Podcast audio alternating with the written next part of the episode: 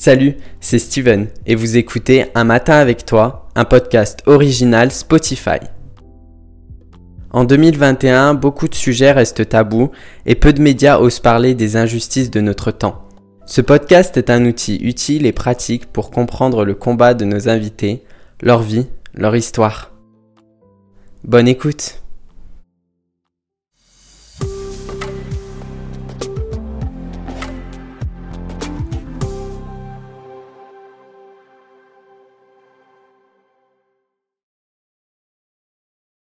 Bonjour, alors euh, moi je m'appelle Cécile, euh, j'ai 17 ans, je me considère comme une adolescente lambda euh, qui s'exprime régulièrement sur Instagram à propos bah, des luttes des minorités et sur le féminisme.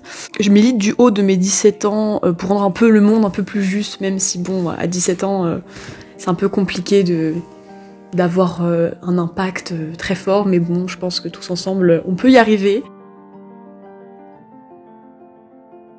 En ce qui concerne ma sexualité, euh, j'ai mis pas mal de temps à la découvrir. J'ai commencé à savoir que j'aimais les filles à partir de la fin quatrième, donc je devais avoir à peu près... Je devais avoir 13-14 ans, pas plus. Euh, tout simplement parce qu'avant, pour moi, bah, l'homosexualité, ça n'existait pas en fait. Hein. Pour moi, une fille, ça allait qu'un garçon, un garçon, ça allait qu'une fille. Euh, les genres autres que femmes-hommes n'existaient pas dans ma tête non plus. Hein. C'était voilà, c'était très carré, très simplifié. J'imagine pas autre chose. Euh, et j'ai découvert que l'homosexualité, ça existait, oui, vraiment, en fin quatrième, parce que j'ai reçu mon ordinateur. Faut savoir que j'avais pas du tout accès à Internet avant. Euh, parce que j'ai une famille qui est assez traditionnelle, etc. Et ils sont pas très internet et tout. Et du coup, j'ai vraiment eu un accès euh, facile à internet seulement à partir euh, de la quatrième. Et c'est ainsi que j'ai pu un peu découvrir des représentations LGBT que je ne connaissais pas. Et il y a eu quand même des déclics qui se sont faits. Disons que l'événement qui a marqué le début de, de ma recherche, ça a été quand j'ai rencontré pour la première fois de ma vie une personne queer. Donc c'était une, fille bisexuelle et elle me l'a dit et j'étais euh, hyper étonnée, intriguée et ça m'a travaillé en fait. Et quand je suis rentrée de cette colonie de vacances où je l'avais rencontrée, et ben je me suis posé plein de questions. Euh, quoi? Comment? Comment est-ce possible? Mais comment ça? Comment elle a su et tout? Et euh, faut savoir qu'à l'époque, c'était très compliqué. Hein. Dans ma tête, j'étais au collège, donc euh, quand t'es au collège, quand t'es en quatrième, tu veux faire comme tout le monde, tu veux essayer de te fondre dans la masse. Donc il y a une fille qui va trouver beau un garçon, tu sais pas pourquoi, mais tu vas le trouver beau aussi, et tu vas voir le pécho parce que tout le monde veut le pécho et que bon, tu fais comme tout le monde, tu vois, même si le mec il est con comme un balai, tu vas y aller quand même. Euh, et voilà, j'allais pas plus loin, je faisais comme tout le monde et ma pensée, je ne réfléchissais pas plus loin. Euh, on, me crée, on se crée une opinion, j'absorbais l'opinion. C'est comme ça que pour l'instant euh, ma quête, en tout cas déjà le fait de connaître l'existence de l'homosexualité a commencé. Là, c'était déjà, on était passé sur les premières bases. Étape numéro 1, savoir que l'homosexualité existe. Après, ça m'a travaillé énormément, énormément, énormément, pendant des mois et des mois. Ça m'a vraiment inquiété un peu, vraiment, beaucoup même. Et euh, je me suis euh, mis dans la case bisexuelle, comme à mon avis beaucoup d'homos ont fait avant de se dire euh, homosexuel, de s'affirmer homosexuel, parce que bah c'est la, la solution facile, parce que c'est ce qui passe mieux. La bisexualité, ça passe mieux que l'homosexualité, parce que t'es, homo, mais pas trop, mais t'es hétéro, mais pas trop, mais un peu des deux, du coup ça passe. Tu vois, ça, ça passe. Ça donne l'ombre, l'illusion que ça passe. Voilà, faut, mais par contre, faut vraiment penser toujours que la bisexualité, c'est quand même une sexualité qui est quand même qui existe bel et bien. Hein. C'est pas tous les bisexuels ne sont pas des homos refoulés, hein, loin de là. Euh, je pense que c'est même une infime minorité, mais euh, en tout cas, j'ai parlé beaucoup avec euh, des homos et beaucoup ont passé par cette case-là parce que ça permet de faire avaler la pilule un peu à la famille, aux proches, ça permet de faire passer un petit peu, et puis ça permet de te libérer un petit peu, et puis aussi se trouver des excuses aussi, parce que même à nous-mêmes, quand on grandit dans une société qui est homophobe, qui dit que l'homme c'est avec la femme, la femme c'est avec l'homme, et que c'est tout, et que c'est comme ça, et que ça change pas, bah forcément, tu absorbes de l'homophobie, rejeté par cette société-là, c'est évident, c'est obligé. Donc avant d'être homosexuel, tu es quelque part un peu homophobe, parce que c'est comme ça, c'est dans une société comme ça, et bah tu peux pas t'en empêcher, mais faut déconstruire ça, hein. c'est toujours pareil, faut déconstruire tout ça. C'est ça qui fait mal, c'est ça qui est dur, c'est la déconstruction, le fait de t'accepter toi, de te faire accepter toi, et de le faire accepter à tes proches, et après de l'affirmer tout au long de ta vie. C'est ça qui est difficile dans l'homosexualité, c'est le fait de déjà ça travaille sur soi, puis sur les autres, puis sur l'avenir. Du coup, c'est vraiment complexe. Pour le coming out, euh, moi personnellement, je l'ai fait. Euh, faut savoir que c'est pas du tout un passage obligatoire. Hein. C'est vraiment on le fait si on veut, si on veut pas le faire, on le fait pas. C'est pas grave, c'est pas c'est pas une obligation. C'est vraiment au feeling. Chacun fait comme il le sent, en fonction de ses proches, de tout, même de sa volonté personnelle. Il y a des gens qui veulent pas en parler, c'est comme ça et c'est très bien. Moi, je l'ai fait, je l'ai fait il y a deux ans maintenant, deux ans et demi. Je l'ai fait le jour de l'anniversaire de mon frère, donc c'est le 31 août. Et c'était euh, compliqué parce que j'ai déposé une lettre de 4 pages sous la porte de mes parents, de la chambre de mes parents, à 3h du matin. Et le lendemain matin, bah, je me suis réveillée et ma mère m'attendait dans la cuisine, le pied ferme. Et ils m'ont envoyé chez une psychologue. Voilà, donc euh, ma mère pensait que je m'étais fait violer par un homme et que c'était pour ça que j'aimais les femmes. Voilà, donc elle est en train de pleurer en pensant que je m'étais fait abuser sexuellement, etc. Mon père pensait que c'était qu'une phase. J'ai eu le droit à les classiques. Non, mais c'est parce que t'es trop ami avec telle ou telle personne et du coup t'as l'impression, etc. Enfin bon, je me suis cachée pendant un an et demi avant ça, hein, quand même. Avant ce coming out là, il y a eu quand même un an et demi d'intense réflexion et on t'arrive à un moment fatidique où tu fais ton coming out et les gens vont remettre en question un an et demi de vécu de euh, je me cache, de je me refoule. Donc c'est quand même très dur à entendre ça euh, quand t'as beaucoup réfléchi à ça en fait. Euh, mais bon, bah c'est, j'ai pas eu trop le choix. Hein. Euh, voilà, un 45 minutes de, de rendez-vous psy, ça a été euh, hard. Mais voilà, euh, maintenant ça fait, bah, ça va faire deux ans et demi, trois ans, bah trois ans du coup, que bah le coming out est fait. Ça va beaucoup, beaucoup, beaucoup mieux. Mes parents ils l'ont beaucoup plus accepté. Bon, mon père il croit toujours que c'est une phase, mais bon. Bon, j'ai lui ramener six filles à la maison en trois ans, il a pas eu, il a pas encore compris le, le concept, mais bon, ça va venir. Ma mère, c'est bon, elle est ok, elle a compris. Mon frère, mon petit frère de 12 ans, lui nickel, hein, euh, lui il le dit à ses potes, euh, aucun problème. Moi j'ai hyper conscience du fait que je suis dans une famille qui est tolérante. Euh, c'est pas le cas des familles de tout le monde, voire loin de là. Il y a énormément de familles qui font vivre des horreurs mais des horreurs aux personnes de leur famille qui s'apprêtent à faire des coming out ou qui ont fait leur coming out ou qui se sont fait outer et ça c'est la pire des choses. Il y a certaines familles c'est terrible, il suffit de voir de toute façon les, les refuges ou alors euh, les taux de suicide qui sont quatre fois plus élevés chez les jeunes qui se découvrent homo ou alors euh, et alors chez les personnes trans on n'en parlons pas, c'est encore pire. Je crois que le taux de suicide il est sept fois plus élevé qu'un enfant euh, moyen faut que je vérifie les chiffres, mais c'est encore pire. Hein. Pour les personnes trans, le taux de suicide il décolle, surtout en ce moment. Enfin, c'est non, mais vraiment, il y, a vraiment un taux de mortalité qui est élevé chez les personnes queer et vraiment c'est beaucoup trop minimisé. Et euh, voilà, en fait, ce qui tue, c'est pas le fait d'être queer, ce qui tue, c'est la société. Et ça, encore une fois, on le dit pas non plus. On préfère dire que ouais, mais c'est parce que t'es queer que tu souffres. Non, on subit énormément de clichés et d'homophobie. Malgré ce que les gens disent, on en vit autant que les personnes gays. C'est juste que c'est une homophobie qui est différente. C'est-à-dire que les personnes gays, on va leur dire ouvertement qu'on est homophobe. C'est-à-dire qu'on va leur faire ouais, sale pédé, sale tafel, sale truc. On va vraiment genre l'insulter de fond en couple, on va attaquer son physique, on va attaquer voilà. Tandis qu'une personne, une lesbienne, on va pas l'attaquer de la même manière. La lesbienne, c'est de l'homophobie pareil, mais c'est juste qu'on l'a accepté. Et vous savez pourquoi on l'a accepté Parce qu'on est des femmes. On est des femmes, donc on, est sexualisable. Ça va, c'est pas complètement inutile. Bon, ça fait pas de gosses, ça fait pas la cuisine, mais c'est pas complètement inutile. Quand ça baise, quand ça baise, bah c'est nickel. Nous, ça nous va, les mecs. Nous, ça va, hein. nous, on se tripote la nouille devant, c'est nickel, tu vois. Ça gêne personne. En fait, la sexualisation euh, des femmes lesbiennes, elle a été complètement normalisée par la pornographie. Les clichés de la pornographie ont été collés à la sexualité lesbienne. Il y a énormément de femmes qui aiment d'autres femmes, qui refusent de dire le mot lesbienne à cause de la connotation sexuelle qu'il y a derrière. C'est absolument scandaleux. Lesbienne, c'est le mot qui nous définit, c'est notre mot. On ne doit pas avoir honte de le dire. Et malheureusement, on se retrouve avec des, filles qui préfèrent dire qu'elles sont gays ou qu'elles sont homo, qui aiment pas dire le mot lesbienne parce que c'est une connotation pornographique. Or, non. Qui a mis cette connotation pornographique dégueulasse? C'est les hommes hétéros, c'est pas nous. Nous, on n'a jamais mis cette connotation dégueulasse voilà, euh, au bout d'un moment, c'est lourd. Donc c'est de l'homophobie, mais c'est de l'homophobie intériorisée. C'est-à-dire que on, est réduit à l'état d'objet, on est réduit à l'état de fétiche. Donc euh, on va nous proposer des plans à trois dans la rue, hein, moi ça m'est déjà arrivé. On propose des plans à trois, on me demande si euh, ça va, je m'ennuie pas trop au lit, mais du coup tu fais pas réellement l'amour. J'ai une gynécologue qui a refusé de me prendre en charge parce que j'étais lesbienne et elle m'a dit que j'en avais pas besoin et que du coup je devais attendre mes 25 ans euh, juste après, j'ai appris que bah, quand t'es lesbienne, tu pouvais attraper aussi des IST. Et je le savais pas avant. Donc euh, merci les gynécologues qui m'avaient tout bien expliqué comme il fallait. je t'adore. Cacher son homosexualité, je pense pas que ce soit s'imposer un malheur ou une détresse. Je pense que c'est surtout s'imposer une sécurité en fait. Parce que quand tu ne fais pas ton coming out, quand tu fais le choix de te cacher, tu fais le choix de la sécurité. C'est ça aussi qu'il faut pas oublier. Si nous les jeunes qui sommes dépendants de nos parents financièrement, tout en fait, qui sont dépendants de nos parents, on fait pas nos coming out, c'est parce qu'on sait qu'on dépend d'eux et que si eux ils ne veulent plus de nous, c'est fini en fait. On le sait. En fait, on sait que notre vie elle en dépend.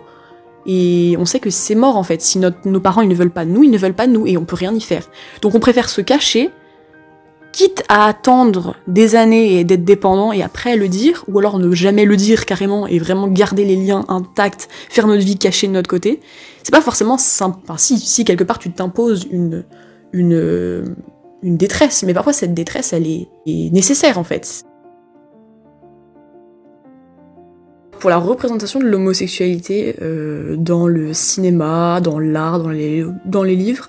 Euh, bah, moi, franchement, je lis essentiellement que des livres qui portent sur ça, donc forcément, je vais peut-être pas avoir un regard euh, très large. En tout cas, sur ce qui s'agit des films, euh, moi, j'ai eu de gros problèmes avec la vie d'Adèle. Euh, franchement, je, je, ne supporte pas ce film et je pense que beaucoup, beaucoup, beaucoup de lesbiennes vous diront pareil. Le film, en fait, c'est une, catastrophe, en fait. C'est-à-dire que c'est un porno, hein, très clairement, on peut pas appeler ça autrement, qui a été réduit à l'état de film euh, normal, film de tout âge. Et en fait, vous voyez le problème, c'est qu'en fait, ils vont exposer des, des scènes de sexe dignes des, de grands pornos, hein, mais qui seront pas qualifiés de porno parce que c'est deux femmes et que c'est pas réellement du sexe. On va pas catégoriser ça comme de la pornographie et on va présenter ça comme étant un chef-d'œuvre qui mérite euh, des Césars, etc. Alors que le film La vie d'Adèle, il euh, y a rien de plus sexualisant pour des lesbiennes que voir ce film. Hein. C'est vraiment le male gaze, donc le regard de l'homme, dans toute sa splendeur, vraiment. D'ailleurs, on se demande bien, comme par hasard, le réalisateur, c'est un homme. qu'est-ce qu'on est surpris? Bref, non, mais en plus, les actrices, elles ont vécu des trucs pas possibles. Apparemment, aussi, il y a eu des techniciens qui ont, qui ont, qui ont quitté le tournage et tout, parce que c'est parti en cacahuète. Il y a eu des histoires en plus, euh, un peu planquées, on ne sait pas trop ce qui s'est passé, mais... Euh, voilà, apparemment le tournage a été hyper compliqué aussi, donc voilà, c'est vraiment un film très problématique, autant au terme de... Enfin, l'histoire elle est lambda en soi, hein, c'est une romance entre deux filles, enfin, il y a rien de... Voilà. Mais euh, en ce qui concerne des scènes, il y a plein de scènes, enfin, je disais, mais la moitié du film c'est que du cul, enfin, c'est pas ça une relation entre femmes, je suis désolée, c'est pas ça, moi je veux pas qu'on représente ma vie comme ça, je suis désolée. Mais ne désespérons pas, il y a Le portrait de la jeune fille en feu, qui est un film seulement incroyable, vraiment, euh, casting essentiellement féminin, réalisatrice, tout ça. Juste parfait. Voilà, j'ai rien à dire, je vous laisse aller le voir, il est incroyable. Call Me By Your Name aussi, qui est quand même un film apparemment qui a fait aussi parler dans la communauté euh, gay. Euh, alors après, bon, moi je suis pas gay, donc peut-être que je vais pas avoir le... Enfin, je suis pas gay, je suis pas un homme homosexuel, donc je vais peut-être avoir un regard un peu écart, mais je pense qu'il y a eu aussi le même problème en fait qu'avec la vie d'Adèle, c'est que aussi c'était ultra sexualisé, il y a eu pas mal de scènes très hautes quand même, hein. enfin, moi je sais, je l'ai vu le film, j'étais en mode, euh, ah oui d'accord, donc, euh, ok, ça y va, bah ouais, ok, alors je me dis, bon voilà, euh, je me rends pas compte. Euh, mais après, ce qui était problématique aussi, c'est l'âge, la différence d'âge, euh, qui est aussi un peu très problématique. Associe un peu l'homosexualité des hommes euh, à la pédophilie, et là, on est quand même sur quelque chose de très problématique. Enfin, après, bon, moi j'ai vu des avis comme ça de personnes homosexuelles sur Internet, etc. Euh, donc, j'ai trouvé ça assez intéressant. J'ai vu le film qu'une seule fois, je me suis pas vraiment penchée dessus. Autant La vie d'Adèle, euh, je me suis penchée dessus, mais autant comme il va moins. Donc après, mon avis vraiment est très relatif, mais je sais que j'avais entendu des gens qui s'étaient plaints par rapport à ça. Et en vrai, bah, il y a, de quoi, il hein, y a de quoi, je pense. Quel conseil je pourrais donner à une jeune femme qui veut assumer son homosexualité? Bah écoute, déjà, euh, pense, priorise ta sécurité. Ça, c'est la première chose à que tu dois penser, c'est la sécurité. Est-ce que tu es dans un environnement qui te permet de vivre ta sexualité comme tu l'entends? C'est triste, mais il faut que tu te poses cette question en premier, parce que c'est la sécurité avant tout, et que ta vie en dépend. Pour beaucoup, hein, la vie en dépend. Après, euh, faut savoir que le coming out, c'est pas un passage obligé, tu le fais si tu veux. Mais si vraiment ça te semble important, que ça te semble nécessaire, que c'est vraiment quelque chose qui, te bloque, qui t'empêche d'avancer, fais-le. Euh, N'attends pas, euh, choisis ton moment, choisis ton heure, euh, fais-le comme tu le sens. et fais-le et libère-toi, quitte à en parler d'abord à tes amis. Enfin, moi personnellement, je sais que tous mes amis et les parents de mes amis étaient au courant avant ma propre famille, donc voilà, on fait chacun dans son ordre, chacun c'est vraiment il n'y a pas de il a pas de règles, c'est au feeling, c'est comme tu veux, comme tu l'entends. N'oublie pas que tu auras toujours une communauté là pour toi, parce que la communauté LGBTQ+, euh, on est nombreux et nombreuses à avoir euh, les mêmes problèmes. Et on est là, euh, on soutient, on serre les coudes et on essaie d'avancer dans nos, dans nos, nos droits. Donc vraiment, t'inquiète pas, t'es là, t'es pas toute seule et on va t'aider. Voilà, moi c'est tout ce que je peux dire. Franchement, ce qui peut améliorer, je pense, la vie des personnes LGBT, c'est déjà euh, la représentation. Bon, là, j'ai l'impression que ça s'améliore de plus en plus, notamment avec les séries Netflix, où on a de plus en plus de représentation de personnages euh, LGBTQ, donc c'est cool, mais je trouve que c'est encore à, je pense que c'est encore à développer, et puis il y a encore des clichés qui rentrent, donc c'est pas, ça dépend comment on voit ça. Il y a du bon comme il y a du mauvais, faut, faut vraiment faire la part des choses. Et puis aussi commencer dès l'éducation du plus jeune âge. Euh, voilà, ça rend pas homosexuel un enfant de savoir que l'homosexualité existe. Ça rend pas homosexuel. Vraiment, c'est pas une maladie, ça s'attrape pas. Euh, vraiment juste savoir que deux hommes, ça peut, ça peut faire, ça peut être en couple, ça peut s'aimer, c'est pas grave, ça le rendra pas homosexuel. Ne vous inquiétez pas, euh, mais faut le savoir. Parce que euh, quand t'es jeune, c'est comme ça que tu vas grandir. C'est avec les, les premières formes, les premiers schémas. Faut accepter le fait que les choses, les gens soient différents de toi en fait. Moi personnellement, ce que j'attends après dans l'avenir, euh, je pense que bon, bah déjà plus de représentations, des meilleures représentations s'il y en a. Puis évidemment, un gouvernement compétent en fait, juste ça. on attend la PMA depuis euh, des années et des années. Hein. On est un des derniers pays de l'Europe à ne pas avoir autorisé la PMA pour tous. Euh, on ne reconnaît pas les personnes trans et non binaires. On ne reconnaît pas euh, enfin, vraiment, c'est n'importe quoi. Enfin, vraiment, mais en termes de droits LGBT, on n'est pas les pires, on n'est pas ouf non plus. Enfin, on est, faut être très clair. Hein. Il y a des inégalités qui sont très fortes. Donc oui, on n'est pas en Tchétchénie où on se fait tous massacrer, ah, mais si on commence à comparer euh, notre situation euh, à tous les extrêmes, bah ça sert à rien en fait, on n'avancera jamais.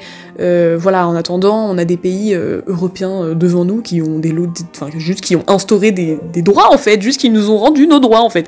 C'est-à-dire que en fait progrès, c'est pas c'est pas une loi en fait, c'est un droit, c'est un droit fondamental en fait. le fait de procréer, on peut pas nous interdire le fait de procréer en fait. C'est pas possible, ça fonctionne pas. Euh, moi, si j'arrive et que je t'interdis de procréer, bah non. Enfin non, ça marche pas. Bah, pour moi, déjà, les avancées, si on veut vraiment bien cadrer, bien réussir tout, il faut que ce soit représentation et éducation. Pour moi, c'est les deux mots qui sont vraiment hyper importants si on veut avancer dans nos luttes, parce que bah, sans ça, on n'avancera pas en fait. On a besoin de représentation pour juste faire comprendre aux gens que ça existe et aider les personnes LGBT à se euh, repérer, à avoir des représentations qui les aideront à avancer, à avoir des espoirs, à avoir une, un avenir, une idée de leur vie d'après. C'est important d'avoir une idée de la vie qu'on a après. C'est super important. Moi, ça m'a manqué. Moi, j'étais nourrie au Disney euh, hyper euh, hétéro, donc pour moi, c'était j'attendais mon prince charmant toute ma vie, un prince charmant qui n'est pas venu, hein, puisque bah il y en a pas. voilà, chérie, tu es lesbienne. Il y a aussi du politique. Malheureusement, nos identités en tant que homosexuels, elles sont politiques. Il faut aussi l'entendre. voilà, quand t'es homosexuel, t'as t'as une vision politique. Vu l'histoire de la communauté, vu l'histoire de, de l'avancée de nos droits en fait, même pas de communauté, l'avancée de nos droits, euh, il y a quand même, euh, enfin il y a une histoire qui est très politique. Et c'est normal, c'est évident que nos identités soient politiques. On peut pas, on peut pas, on peut pas, on, peut pas empêcher ça. C'est comme ça. Mais bon, voilà, c'est ça qui va poser problème aussi, c'est-à-dire que si on réclame nos droits LGBT, bah les gens ils vont faire oulala, ou au moins la gauche, euh, trop gauche, trop extrémiste, ou au moins, et puis bah forcément il y a des gens qui vont être contre. Donc c'est toujours comme ça en fait. C'est ça va être un combat lourd, euh, épuisant et qui est loin d'être terminé. Et je pense que je serai plus sur cette planète et je pense que ce sera toujours pas toujours pas fini. Mais bon, on fait comme on peut pour les générations d'après. Et euh, on va y arriver. Je pense qu'on va y arriver. à un moment donné, on nous acceptera normalement, sans nous pointer du doigt aussi euh, faire un boulot au niveau euh, des préjugés aussi du côté des personnes LGBTQ qui enregistrent des préjugés vis-à-vis des religions. Il y a plein de personnes LGBTQ+ qui ont peur des personnes religieuses de plus en plus parce que euh, l'excuse qu'on trouve tout le temps, tout le temps quand les gens sont contre les homosexuels, des excuses qui ne sont pas valables, c'est parce que ma religion l'a dit. Ce n'est pas une excuse valable. La religion n'a jamais dit que tu devais taper, insulter, et martyriser des personnes homosexuelles. Jamais aucune religion n'a dit ça. Jamais aucune. C'est impossible, ça n'existe pas. Donc c'est pas un prétexte. En fait, c'est un faux prétexte. Le problème, c'est que les personnes LGBTQ, bah elles l'enregistrent elle l'enregistre parce que c'est leur instinct de survie. Au bout d'un moment, quand on te dit euh, moi je t'aime pas et je te mépriserai toute ta vie parce que ma religion le dit, bah tu vas faire quoi? Tu vas détester toutes les personnes religieuses. Alors que toutes les personnes religieuses ne sont pas du tout homophobes comme ça. Et le problème, c'est que voilà, il y a une image aussi qui est dégradée des deux côtés, hein, des deux camps entre guillemets. Il y a des images qui sont dégradées. Si les personnes homosexuelles, elles veulent le mariage euh, dans une église, etc. Si elles veulent se battre autant pour faire accepter l'union entre deux personnes du même genre au Vatican, par exemple, euh, c'est aussi qu'il y a des personnes homosexuelles qui sont religieuses. Merci euh, à vous pour euh, m'avoir reçu dans votre podcast, c'est hyper sympa et franchement moi j'aime beaucoup parler bah, de ça, hein, si ça peut aider des gens à se repérer, à apprendre des choses, etc. bah voilà, moi, moi, ça fait plaisir hein, de se sentir concerné et ça, ça me permet de trouver une autre manière de militer et moi, c'est cool parce que ça me permet de pas déprimer en fait. Enfin, assister, enfin, voir des gens qui veulent s'intéresser à nos identités, à nos vécus, c'est, ça fait du bien parce qu'on se dit qu'il y a des gens quand même qui y réfléchissent. C'est-à-dire qu'il y a aussi des gens qui vont regarder ce podcast et qui vont être intéressés et qui vont se dire ah oui d'accord, moi mon vécu il est pas comme ci, mais eux leur vécu est comme ça. Et ça fait du bien de savoir qu'il y a des gens qui veulent s'informer là-dessus quand même. Un matin avec toi est un podcast original Spotify, imaginé et réalisé par Steven Muller et produit par Spotify et Somono. Merci à toutes les personnes qui ont permis à ce projet d'exister. Merci à vous, merci à nos invités. Et enfin, merci énormément à Spotify d'avoir cru en nous.